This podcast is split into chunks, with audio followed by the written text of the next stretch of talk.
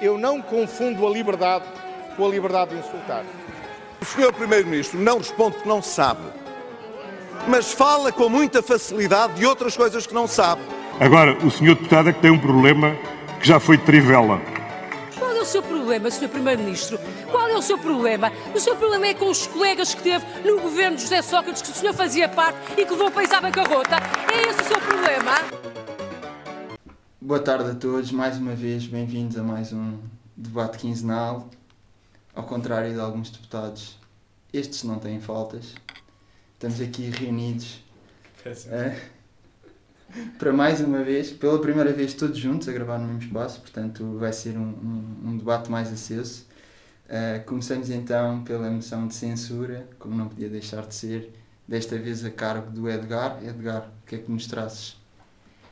Eu trago. Olá a todos, já agora. É bom estar aqui estarmos a gravar todos juntos. Eu trago, obviamente, o tema mais, mais quente do momento, a, a nacionalização ou não da TAP. Uh, pá, eu acho que. Hum, o que é que me ocorre dizer sobre isto? Ocorre-me dizer que, em primeiro lugar, estes, estas mudanças constantes. Eu acho que o grande problema que nós temos com a TAP são estas mudanças constantes de posições, privatiza, reverte a privatização, depois nacionaliza e são, é nestas alterações constantes um, que sucessivamente vamos tendo a, a, reputação, não só a reputação, mas também a situação da TAP a deteriorar-se cada vez mais. E nada nos garante que, assumindo que a TAP vai ser nacionalizada e que não há acordo com o David Neilman, nada nos garante que, vindo um governo de outro partido, não tenhamos outra vez um processo de privatização uh, e processo de privatização é esse que uh, pode resultar em, em vendas que são depois ruinosas também para o, para o Estado, a nacionalização em si também pode ser ruinosa para o Estado. E, portanto, o que eu acho é que uh, tem que haver uma solução que tenha um acordo mais alargado e que, que, e que siga uma estratégia que é definida a priori para, para ser executada a longo prazo e só dessa maneira é que é possível uh, que, a, que a empresa bem, se consiga aguentar. Porque oh, neste momento eu não sei se há outra opção do, para além de, da nacionalização, porque uh, o, o que circula por aí é que ou se nacionaliza ou a empresa vai falir. E deixar a empresa falir tem custos não só políticos, mas também reais, não é?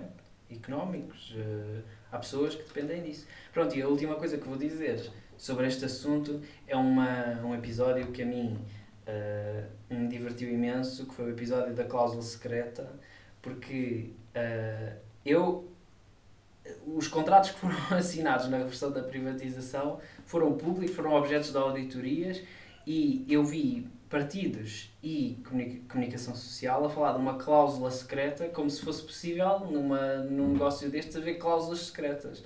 É quase como dizer, pronto, é, é dizer que o cão nos comeu o trabalho de casa, não é? Obrigado, Edgar. Rodrigo, ontem o Pedro Nuno Santos, relativamente ao teu partido e ao teu líder, disse que eles eram fanáticos religiosos. O que é que tens a dizer sobre este assunto relativamente à nacionalização da TAP? Sabes, Manel, que eh, novamente insistes numa coisa que está errada, mas por acaso acho que hoje vou ter dar razão porque vou usar muito o argumentário uh, desses uh, chamados não é? pelo Pedro Nuno Santos uh, radicais. Qual é que foi? Não sei qual é que foi o termo que ele usou. Fundamentalistas religiosos. Fundamentalistas religiosos, obrigado Edgar, da Iniciativa Liberal, porque de facto tem toda a razão naquilo que dizem. Eu percebo o que o Edgar diz, acho que vai ser sempre um tema bastante difícil de chegar a um consenso, porque acho que existe bastante cegueira ideológica. Um, e acho que existem muitas emoções que se sobrepõem àquilo que me parece uma questão de bom senso, que é verificar qual é que é o benefício líquido de ter a TAP, ponto. De qualquer forma, discordo frontalmente do que o Edgar diz, só num ponto, porque o Edgar diz que é preferível nacionalizar em vez de deixar cair. E eu tenho sérias dúvidas que isso seja verdade. Eu vejo três argumentos, e passo. Também não digo que o oposto seja verdade, mas digo que tenho sérias dúvidas porque são três os argumentos principais que eu ouço dizer. O primeiro é que a TAP é um exportador importante de Portugal é evidentemente que é, e também é um dos maiores importadores.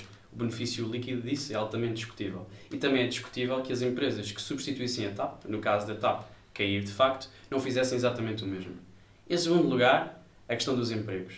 Primeiro, há aqui que perceber que se vão perder empregos se a TAP cair, sem dúvida, mas será sempre uma parte residual. Em primeiro lugar, porque há partes da TAP que não caem, nomeadamente tudo o que são serviços de handling do chão, ou seja, a ground force, etc. Isso são pequenas empresas que não têm de ir porque a TAP cai. E em segundo lugar, e isto é a parte mais importante, os voos que vão ser substituídos uh, por outras empresas, que eram feitos pela TAP e que poderiam ser substituídos por outras empresas, vão obviamente criar novamente emprego. Portanto, eu acho que a longo prazo o efeito a nível de emprego também seria um, residual. E por fim, há uma coisa, há um, este será é capaz de ser o, o argumento mais forte que eu gostava de desconstruir, que é será que as outras empresas vão ocupar o lugar deixado pela TAP? Sim, mas isso vai demorar muito tempo. Eu acho que este argumento é errado por uma questão óbvia, que é essas empresas já ocupam neste momento o lugar da TAP.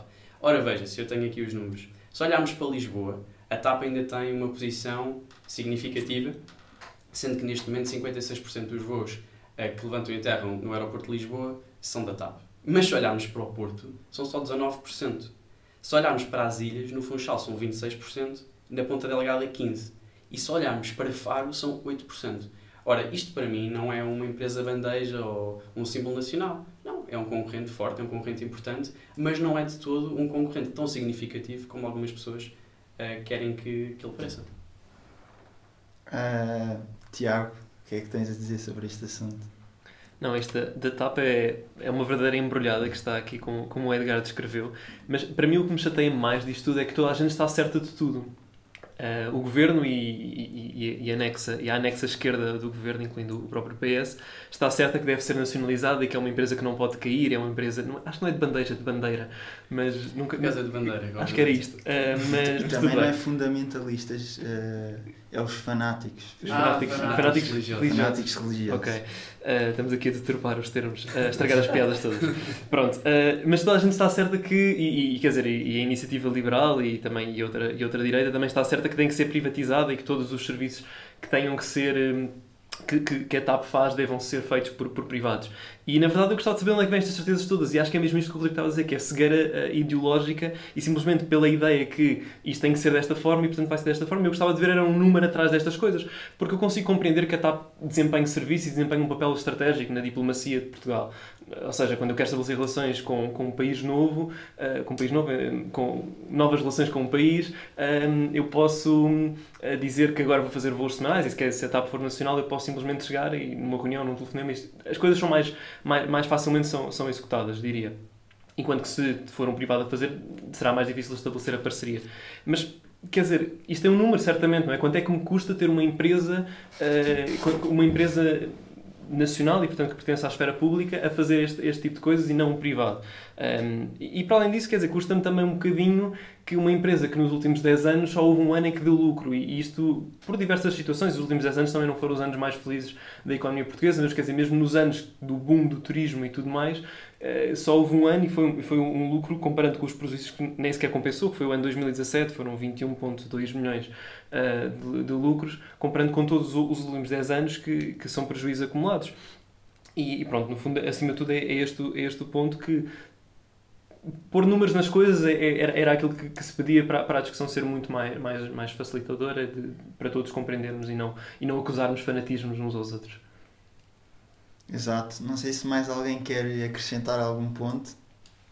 Sim, eu acho que, eu acho que a questão do, da, da cegueira ideológica é importante porque eu acho que uh, nós não podemos ter certezas de nada neste assunto. Uh, na medida em que todas as opções têm, não, não têm sido muito boas para a TAP. Uh, seja como for, uh, e, e, a mim, sinceramente, que não, não sou economista, um, causa-me alguma estranheza que, que seja possível haver uma, uma empresa de, nestas circunstâncias, quando há não só muito dinheiro a ser ganho na indústria da aviação, como muitas empresas que são públicas que, que correm muito bem Uh, por exemplo, o Metro de Hong Kong funciona extremamente bem, é uma empresa pública. Um, e uh, eu acho é que, mais uma vez, eu regresso àquilo que disse anteriormente. Eu acho que era preciso que uh, se olhasse para o assunto com base na evidência e que seja uma gestão pública, seja uma gestão privada, uh, que houvesse uma estratégia que fosse capaz de conduzir a TAP pelo menos à saúde financeira. Bem, e o governo também pode decidir que a TAP é para, é para dar prejuízo até ao, até ao fim dos seus dias e, e mantê-la nacionalizada. Não parece que seja a opção mais sustentável, mas, mas acho que se não houver uma, uma mudança grande, é isso que vai acontecer. Eu também só queria acrescentar aqui ao que, o, ao que o Edgar disse. O Edgar deu o exemplo do metro de Hong Kong, mas eu até posso dar um exemplo mais parecido, se quisermos, com a TAP, que é a Lufthansa. Ou seja, a Lufthansa neste momento vai ser alvo, pelo menos tudo indica que sim, não sei se já existe a confirmação por parte da União Europeia, de uma recapitalização por parte do governo alemão. Ora, a Lufthansa é uma empresa que está consistentemente de lucro. Se a TAP fosse a Lufthansa, eu não teria qualquer tipo de reservas em ajudar a TAP, porque a TAP está a passar por um mau bocado fruto de um fator que é completamente exógeno à TAP e para a qual a TAP não podia fazer grande coisa. A questão é que é exatamente o oposto, ou seja, lá está, durante o boom do, do turismo, a TAP dava consistentemente prejuízo. Daí eh, as minhas reservas ainda mais fortes a esta nacionalização. Tiago, não sei se queres acrescentar mais alguma não, coisa. Não, só acrescentar e concordar com isto. E, e, e tudo, tudo indica que quer dizer, este claramente para mim parece-me é um, é um fator exógeno que, exógeno que aconteceu, mas também é fruto de má gestão que, foi, que aconteceu nos últimos anos, em especial desta, desta pseudo-privatização, nacionalização que aconteceu, que, é, que é quase, que é, parece inédito, não inédito, mas quer dizer, mas é, é estranho que uh, quem tem a maioria da TAP não tenha gestão, não é? Isto é, é, é contra as regras mais básicas de, de, de gestão que, deva, que devam acontecer e, e, e, portanto, eu acho também, isto certamente é consequência disto e acho que dará um excelente case study para os meus amigos de gestão investigadores fazerem. Mas eu acho que eu. E só deixava uma última nota em relação a este assunto, que é. Uh, toda a gente é culpada de. Toda a, to, todos os partidos têm culpas no cartório nisto, porque nós não falámos aqui disso, mas a, a TAP foi privatizada por um governo que durou 15 dias depois de saber que ia cair.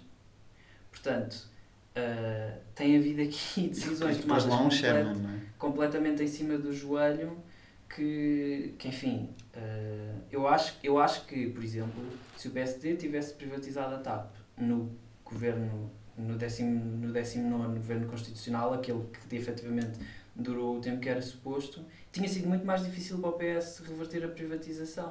Porque o PS tinha um argumento fortíssimo que era o de que isto tinha sido feito de forma completamente uh, uh, opaca.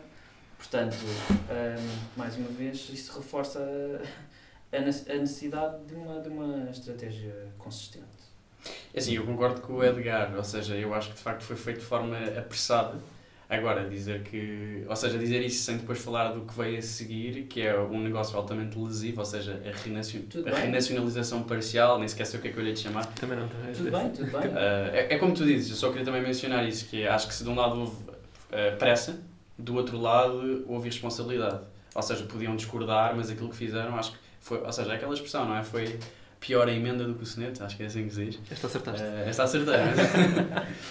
mas pronto, acho que isso é uma coisa. E por acaso lembrei-me, estava o, o, o, Tiago a dizer que é inédito que o shareholder maioritário não possua poder no, no board.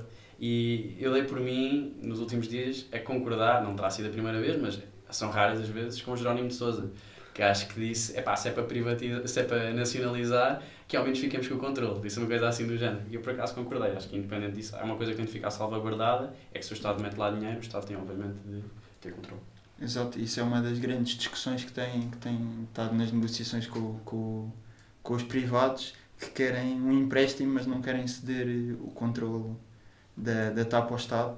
Eu estou-me a abster aqui de comentar porque uh, Uh, tenho uma ligação uh, muito familiar próxima na TAP, portanto não... Pagou-lhe as penas, pagou penas de aniversário até aos 15 anos. Mas, mas uh, o, meu, o, meu, pai sempre me disse que já teve TAP boa privada, TAP boa nacionalizada e TAP má nacionalizada e TAP má privada. Portanto, o que é importante é a TAP continuar a ser boa e continuar a prestar um bom serviço aos portugueses e a Portugal e eu acho que independentemente uh, seja nacionalizada ou privatizada. Uh, mas realmente está aqui uma, uma grande embordada. Portanto, não vamos aqui perder mais tempo, porque isto aqui, como estamos a gravar todos juntos, acaba por. A discussão acaba por, por se alargar e há mais temas para, para debater. Portanto, uh, Tiago, qual é que é o teu sentido de voto? Eu, eu vou pedir ao Edgar para repetir. A, eu, eu tenho esta necessidade de, de- de pedir para repetir a- o, pedir, o- o texto da moção. Ah, não, a moção é uma moção de censura às constantes trapalhadas na gestão do caso da TAP. Pronto, está tá a, querer- tá a querer o voto de todos. Está a querer atingir Está a unanimidade também. sim. Claro, Eu, claro. voto, eu voto a favor deste, deste, deste texto. E eu também, Manel, também voto. Acho que. Muito Acho bem. que Também voto a favor. Muito bem, está aqui aprovado por unanimidade uma moção de censura às trapalhadas no processo TAP. E para a moção de confiança hoje, eh, temos aqui o Rodrigo, que nos vai apresentar uma moção de confiança.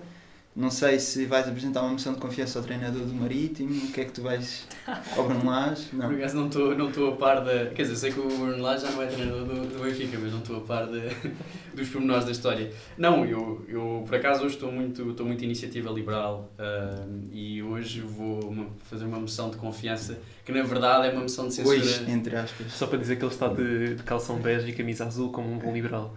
Não, mas atenção que esse outfit também é, é extensível a outras cores, acho que.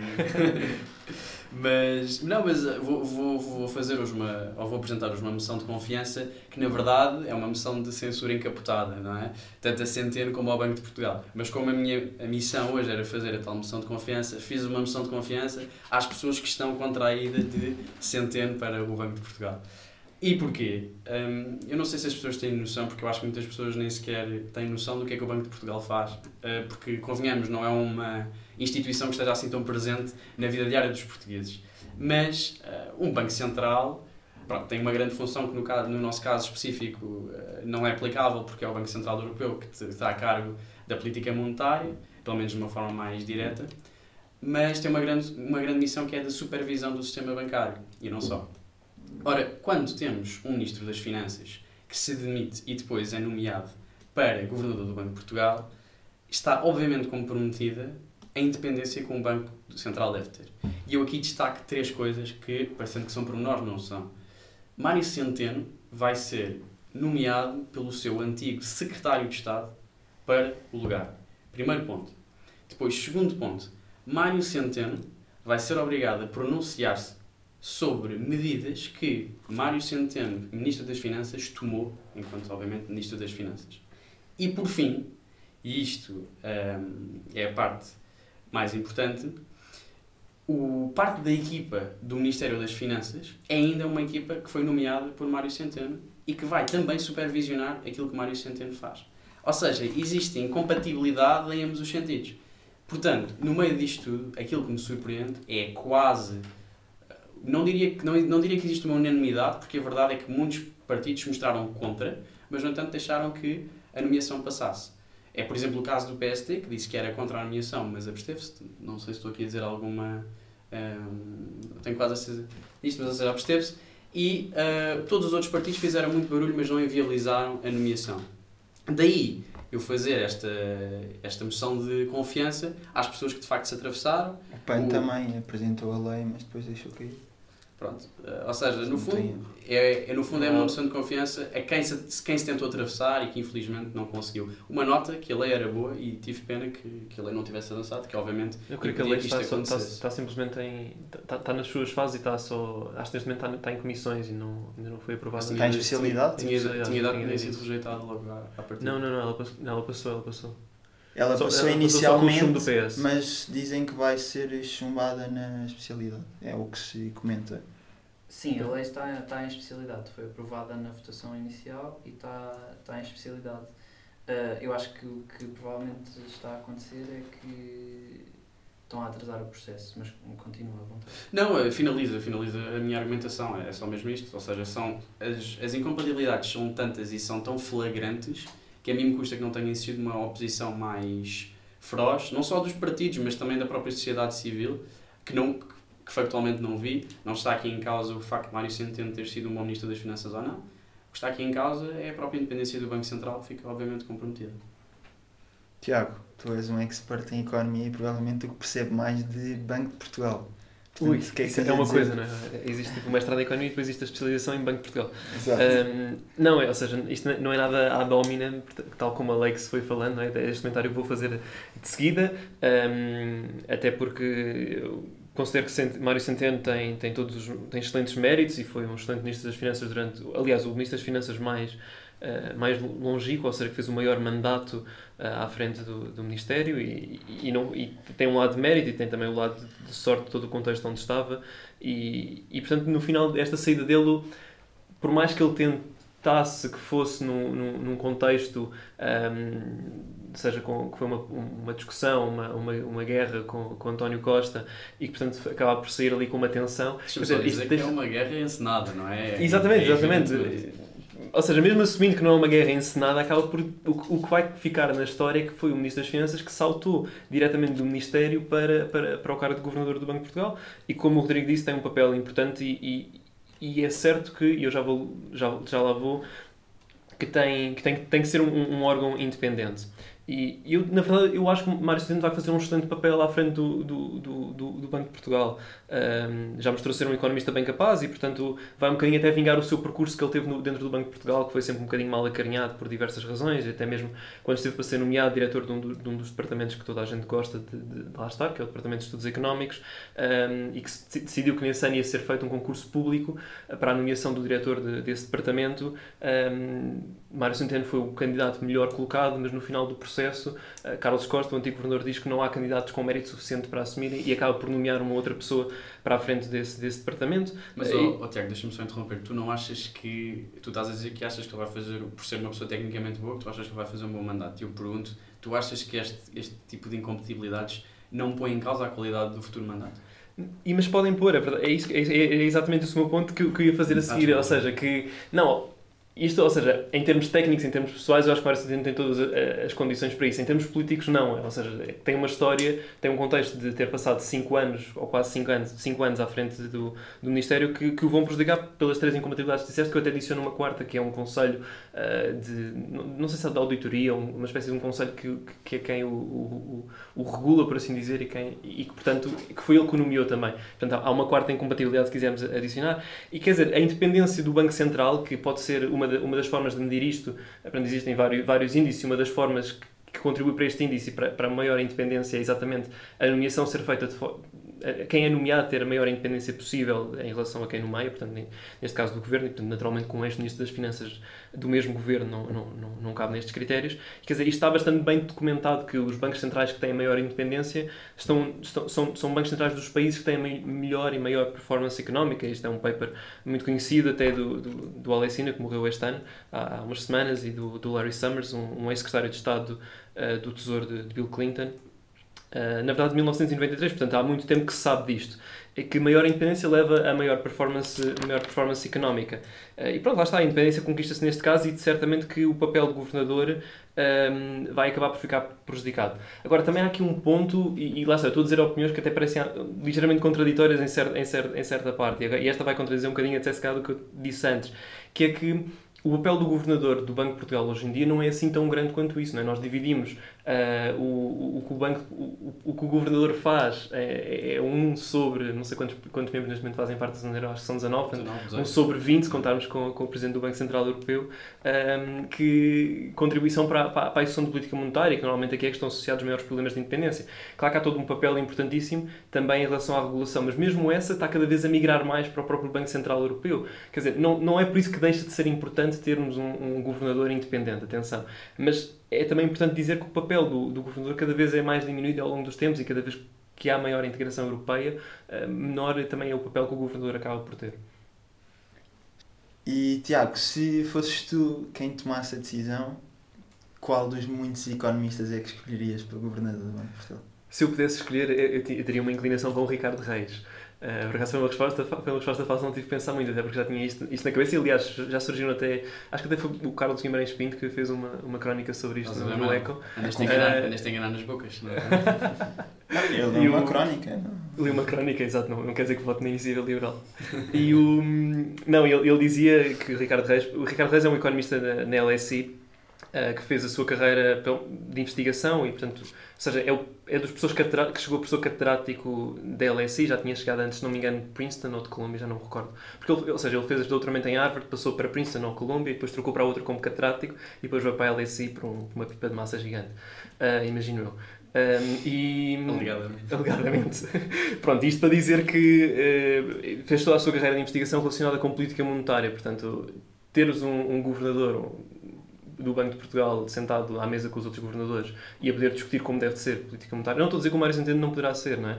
De- Deste, deste estilo também, mas Ricardo Reis certamente tem todas as competências técnicas também para isto. Mário Centeno é um economista do trabalho, é um microecon- microeconomista. economista. Ele tirou a licenciatura onde, Ricardo Reis? O Ricardo na LSI, licenciatura na LSI, depois fazer o Ah, PhD para fogo. para Harvard. Estava aqui a tentar. Eh, e tu, Edgar, o que é que tens a dizer sobre este assunto? O Tiago já deu aqui eh, as folhas de nerd económico, portanto já te Eu- poupo essa parte. Eu vou concordar mais, por acaso, com o Rodrigo, porque eu, pronto, desde o início que digo... Uma estranha aliança que está aqui. é. Desde o início que digo que, que não, não me parece bem um, um Ministro das Finanças sair do mesmo governo ah, e partir para governador do Banco de Portugal. Eu acho que, hum, eh, para mim, esta, esta nomeação foi empurrada ah, pelo, pelo, pronto, pelo, pelo espaço público contra uma, op- contra uma oposição fortíssima da parte do- dos partidos e eu sinceramente não consigo perceber uh, porquê.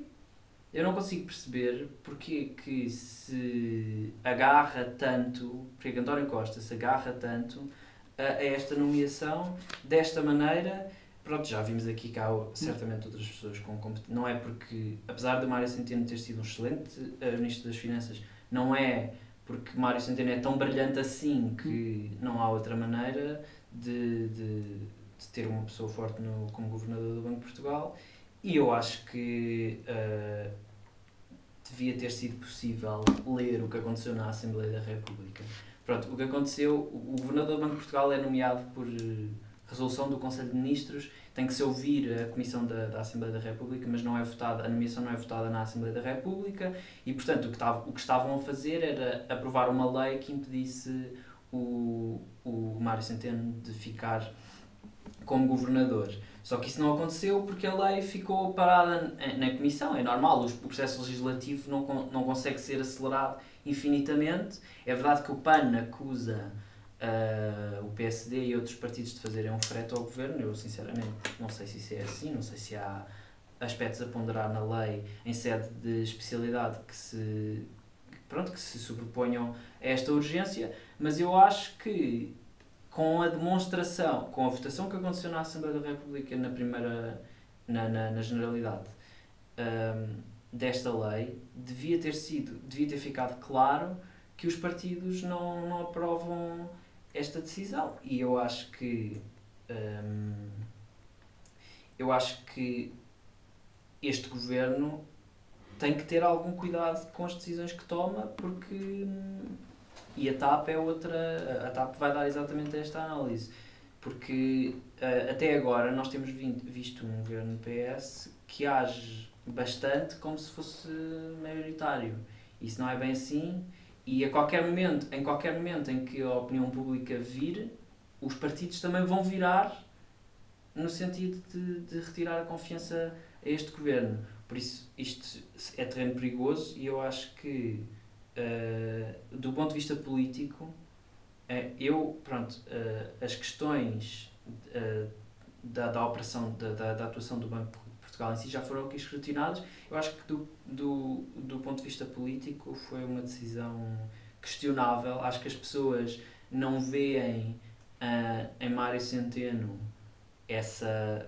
Pronto, veem- veem-no como um bom Ministro das Finanças, mas não o veem como um salvador da pátria ao ponto de aceitarem esta nomeação eu acho que o governo ficou mal visto. Eu acho que há uma parte interessante que, que tu, tu mencionaste e que eu, que eu queria explorar, que é, primeiro dizer que, respeitando a, opinião do Tiago em relação a quem é que ele escolheria, que eu acho que é um bom economista, obviamente, mas o mais interessante, no fundo, até seria fazer um concurso público onde tanto portugueses como estrangeiros pudessem ser candidatos, porque eu não teria nenhum problema que um cidadão qualquer do outro país fosse governador do Banco de Portugal, caso fosse o melhor candidato para, para o cargo. Mas uma parte Aliás, interessante... até se fala que um dos próximos governadores do Banco Central inglês seja um português. Desculpa. Não, não, não. Sim, tens porque já é feito por concurso público a nomeação do, do governador do Banco, do O, é o, Banco de Inglaterra. antigo, o antigo o antigo CEO do Santander Portugal, não é? Exatamente. Mas dizer que uma coisa que o, que o Edgar disse que é porque é que o, o governo faz isto? E eu não sei, mas as coisas que me ocorrem são todas negativas. Ou seja, se for puramente por ser um, um favor pessoal, parece-me errado do ponto de vista ético. Se foi porque, de certa forma, o ministro Mário Centeno tem o primeiro-ministro António Costa condicionado, parece-me altamente negativo. Se foi porque António Costa tem um interesse, o interesse oposto, que é o de ter o governador do Banco Central condicionado, negativo mais uma vez. É Todas as ideias que me ocorrem para isto ter acontecido são más. E isto também é uma das coisas que, que me deixa preocupado. Exatamente, obrigado Rodrigo por me interromperes, que eu ia fazer uma pergunta ao Edgar. Achas que a lei que o PAN eh, propôs na Assembleia, que está em especialidade em linguagem eh, Primeiro-Ministro António Costa, eh, é uma vacina ou um antibiótico? Ah, eu acho que. Eu acho que é. Bem, acho que é uma vacina. Eu estou a perceber o que, é que tu, o que é que tu estás a dizer. E eu acho que, ah, ao contrário dos vacinas e dos antibióticos, é os dois. Ahm, porque é óbvio que a lei foi feita porque, tendo por base esta intenção de nomear o, o Mário Centeno. É óbvio. Mas eu, por outro lado, também acredito que os partidos não quisessem bloquear esta nomeação por ser o Mário Centeno e por, e por não, não acharem que o, que o Mário Centeno devesse ser governador do Banco de Portugal, mas sim por acharem que um ministro das Finanças acabado de sair não devia passar para o para governador do Banco de Portugal. Portanto, é claro que tem, tem, tem um elemento de antibiótico na medida em que é direcionada esta intenção de nomear Mário Centeno, mas também é uma vacina na medida em que eh, parece-me um princípio, não só, na minha opinião, correto, mas também um princípio no qual os partidos genuinamente acreditam.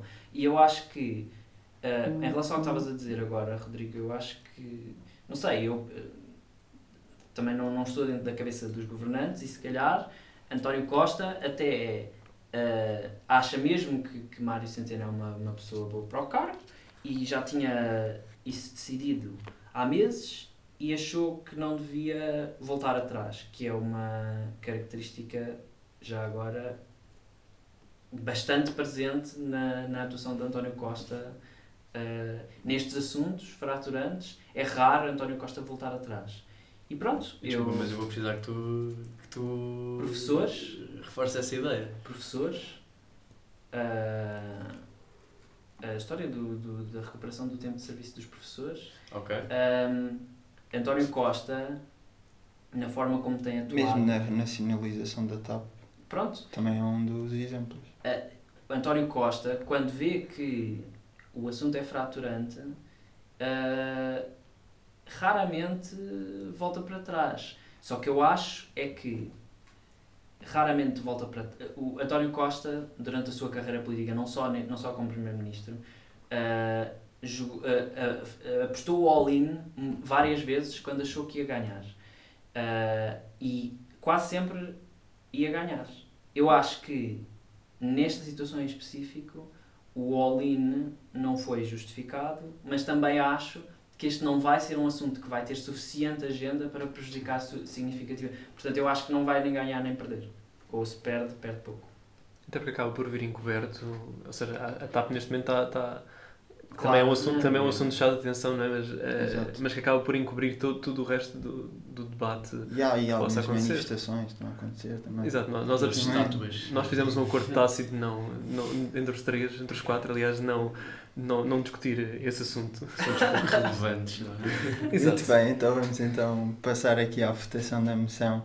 Rodrigo, Eu voto favoravelmente. Tiago, Eu vou, eu vou votar contra a moção de confiança do, do, do Rodrigo. Para quebrar, é aqui para quebrar. Para quebrar um bocadinho aqui a coisa. só para, para quebrar aqui o eixo. Eu, eu estive, eu, eu debati-me entre, entre o a favor e a abstenção, mas vou votar a favor. Pronto, só para não, não seres o primeiro chumbado. Não, velhas, é- é- velhas alianças quebram, novas formam. É vida. Gerim coisa. Tiago, traz-nos uma recomendação. Trago uma recomendação escardalha, na verdade, desta, desta vez. Que não, é, que não, é nada, não é nada nova a recomendação, na verdade, e foi só, só, só comecei a ver, a tomar atenção mais também a, a isto, a este, a este livro em específico, que é, já agora para não estar aqui com grandes suspensos, o Capitalismo e Ideologia, do, do Thomas Piketty, um, que vem no seguimento do, de um best-seller que ele teve, portanto, o Capital no, no, no século, do século XXI, uh, que foi editado em 2014, este, este, estava- este último estava a falar, e portanto é também, um, um- certamente se tornará um best-seller por todas as propostas económicas que traz, uh, de, de defender o, o rendimento básico universal, o Universal Basic Income, uh, e, todas, e medidas de taxação de capital, que eu acho que essas é que são interessantes, nomeadamente taxas de 90% Uh, sobre o capital, eu acho que vai, vai, vai ser algo que vai gerar discussão, tal como já gerou bastante discussão o livro anterior dele, mesmo no, meio, no, seio, no seio académico, e este será, será mais um e que ouviremos falar bastante dele nos próximos tempos. Ou das suas propostas, pelo menos. Muito obrigado, eh, Tiago. Eu também trago uma recomendação. Ai. Hoje, dia da fundação do Sporting Clube Portugal, História Sporting Clube Portugal, de Luís. Luís Augusto Costa Dias. Pronto, é isto que eu trago. Mais uma vez, parabéns à maior instituição portuguesa. Eh, e portanto, damos por terminado mais uma sessão do debate quinzenal. Obrigado.